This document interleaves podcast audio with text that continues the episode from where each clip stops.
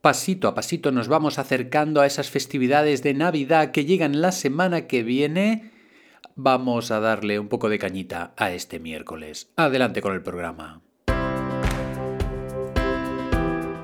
Estáis escuchando el podcast de comunicación, crecimiento personal y psicología de Joan Contreras. Bienvenidos. Bienvenidos, bienvenidos a todo el mundo, bienvenidos a los que nos escuchan por primera vez, a los asiduos, a los esporádicos, a todos. Y para este miércoles de educación, pues em, fijaros que para los que nos escuchan por primera vez, el programa se estructura por días, entonces cada día tenemos un tema. El lunes es aprovecha tus neuronas, el martes es un poco de todo, que es como un pupurri y el miércoles es de educación, el jueves suele ser de pareja y el viernes es de dinámicas, ejercicios, cosas que podéis hacer el fin de semana. Es posible que en el replanteamiento que realice de cara al año que viene, pues haya algún cambio, pero en principio va a quedar la cosa bastante, bastante parecida. Mm, recordad, por otro, en otro sentido, que la semana que viene no habrá podcast y que es una semana de vacaciones para todo el equipo, para poder descansar, para poder retomar energías en este pequeño programita de cada mañana que poco a poco pues va ganando amistades. Vamos por el tema de hoy. El tema de hoy es ¿qué vais a hacer después de las comidas de Navidad? ¿Qué vais a hacer después de las celebraciones una vez que ya nos hemos encontrado, nos hemos saludado, hemos reído, hemos eh, pues, eh, disfrutado? Generalmente pues, son comidas especiales que se preparan con mucho cariño, con mucho tacto, para poder celebrar estas festividades, cada familia a su estilo, cada, cada familia a su manera, es evidente que las familias que no son de una línea o cultura cristiana, pues no celebran la Navidad. Pero bueno, hay otro montón de familias que sí. Y la idea es, ¿qué hacemos o qué vais a hacer cuando ya llegan los postres, ya llegan pues eh, los licores, los cafés y después os vais a poner cada uno enfrascados con vuestros móviles, felicitando la Navidad a todo el mundo, siendo ajenos de los que tenéis al lado, o por el contrario, vais a poner unas órdenes de el móvil no se toca hasta tal hora. Mm, son los nuevos tiempos. Y los adultos, porque hablamos de miércoles de educación, pero los adultos somos los primeros que estamos tacatá, tacatá, tacatá con el móvil. Y los niños y los adolescentes hacen exactamente igual. En este programa de hoy quería daros unas sugerencias para poder hacer después de esas, de, esas festividades, de esas, de, esos, de esas comidas y proponeros pues cosas para poder hacer con niños, con adolescentes va a ser difícil, pero ahí está el intento. Es cuestión de insistir. Mirad, una de las cosas que os diría es que durante la comida, sobre todo, prohibir el tema de móviles. Es que si no, estás comiendo y estás con el otro ahí, es que no puedes ni hablar. Es que no puedes ni hablar porque sabes que el otro está consultando los móviles. Y creo que es una costumbre o un hábito bastante sano, em, mm, higiénicamente sano desde el punto de vista mental, relacional, el hecho de poder apagar los móviles. Hay familias que ya lo, llevan a cabo, hay familias que ya lo, lo, hacen esto, por ejemplo en la mía más o menos lo vamos haciendo con más o menos éxito, pero funciona. ¿Qué cosas se pueden hacer? Eh, os voy a dar ejemplos de situaciones que me han llegado, que he vivido o que me han explicado y os animo, os animo también a que me hagáis llegar vuestras sugerencias de ¿Qué hacéis tras la comida de noche de Navidad, por ejemplo, a nivel mm, de vuestra casa? Hay familias, por ejemplo, que ya tienen como unas tareas específicas y la tarde de Navidad la realizan haciendo grandes puzzles. Es curioso porque ves toda la familia ahí, porque les gustan los, puzzles, o, la, o unos cuantos de la familia, y, ves que están ahí todos enfrascados en la tarea de, hacer puzzles que luego, pues, si es un poquito grande y vistoso, se puede eh, enmarcar y colgar en la pared. Esto sería una sugerencia. Otra sugerencia es la típica partida de cartas, de naipes, de baraja española. El póker no sé si sería muy adecuado para estas fechas, pero yo recuerdo de pequeño que mi, mi, padre y mis vecinos se ponían pues en estas festividades fácilmente a jugar juegos típicos como yo que sé, el remigio o la brisca o lo que sea. También puede ser de mm, dominó, ¿no? Y creo que estos juegos pues están bien porque dan, dan un cierto ambiente y dan una tradición a estos días. Aparte de los puzzles, las cartas, los juegos de mesa, tipo Monopoly. Son, a veces hay partidas épicas que duran mucho tiempo, incluso horas, y creo que hoy en día en el mercado hay juegos de mesa muy interesantes, muy divertidos, en los que pueden participar grandes y pequeños y que se nos pueden pasar las horas realizando una actividad que generalmente pues no tienes tiempo, que necesitas más gente, que conoces en estas actividades, conoces a la otra persona en su actitud en el juego también. Y esto es interesante. Porque ves ahí que quiere vender casas o no quiere vender casas y el, puñetero ahí no te las vende y, tú ahí sufriendo y, en cambio hay otro, pues el buenazo que enseguida ya se deja vender o...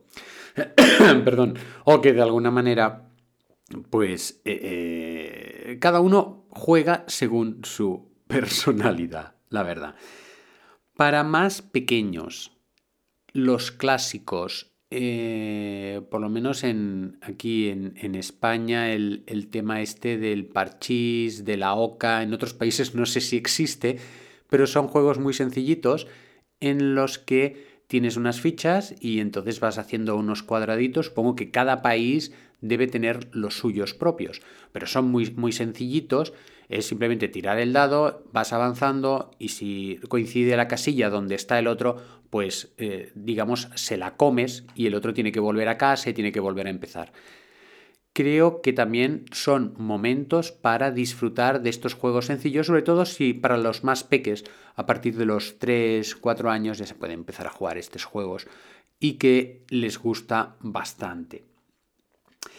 Juegos de palabras, juegos de adivinanzas, juegos de hacer rimas, juegos de, por ejemplo, ahí eh, os recomiendo a Luis Peschetti, que tiene libros y tiene vídeos que os sugieren juegos de palabras con niños, basados en poesías, basados en canciones y, que los, yo por ejemplo, yo los pongo en práctica con mis sobrinos y nos lo pasamos bastante bien.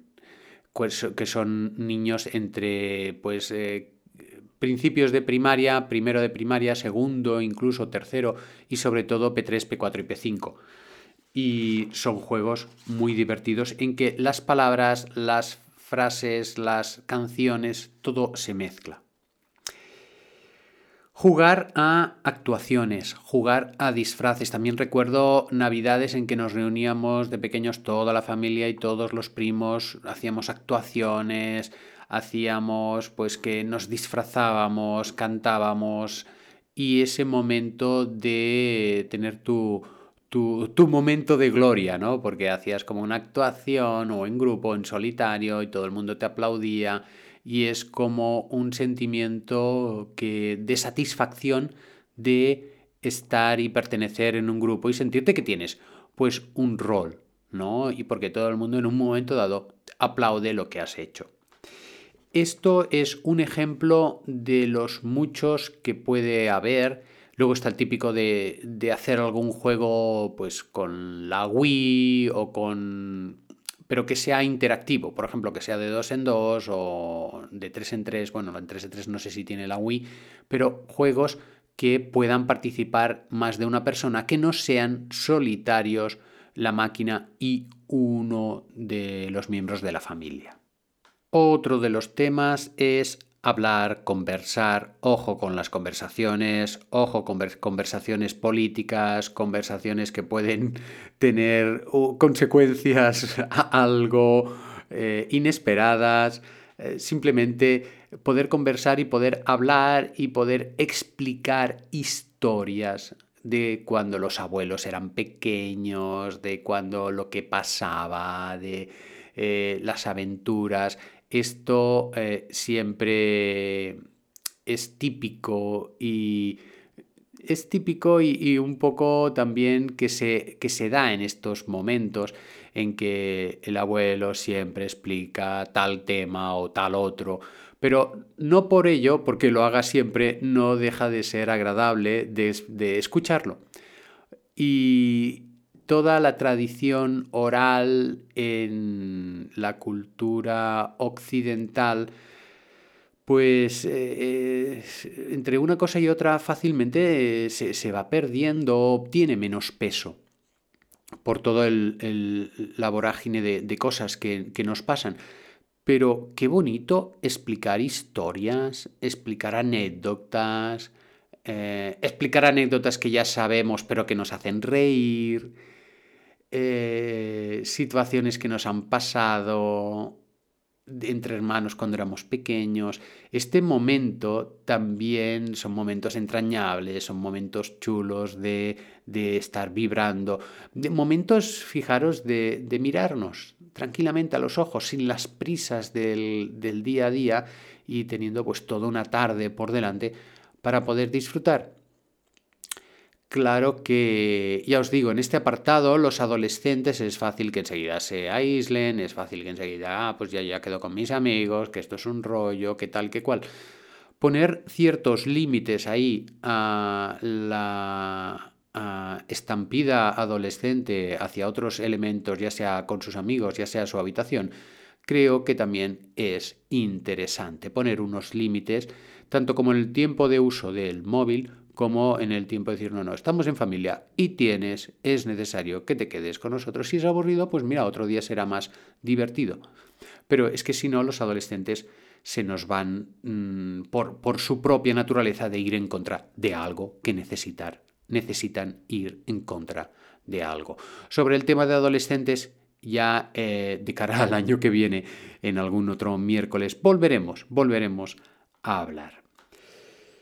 Y, ya está, espero, mira, me encantaría que me llegaran, me llegaran vuestras sugerencias y en el programa del jueves o del viernes poder decir las cosas que hacéis las tardes de Navidad, los días estos festivos, los días de reunión de familia, cómo, cómo lo pasáis, ¿verdad?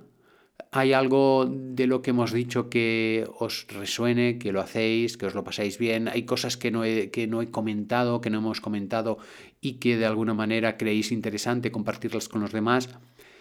Os animo, os animo especialmente a que nos deis ideas, a que nos deis pues sugerencias de cómo pasáis estas festividades en familia con niños cuando bueno, no he hablado de bailar, de poner música y bailar, bailar todos. Eh, creo que se pueden hacer muchas más cosas de las que he comentado también está el ver la tele, ¿verdad? Pero es justamente esto lo que intentamos evitar. Vamos por la reflexión de días, no sin antes animaros a haceros suscriptores y a que compartáis el programa. Si os ha gustado, vamos a inspirar. Tomamos aire retenemos, expulsamos, retenemos, esbozamos una leve sonrisa.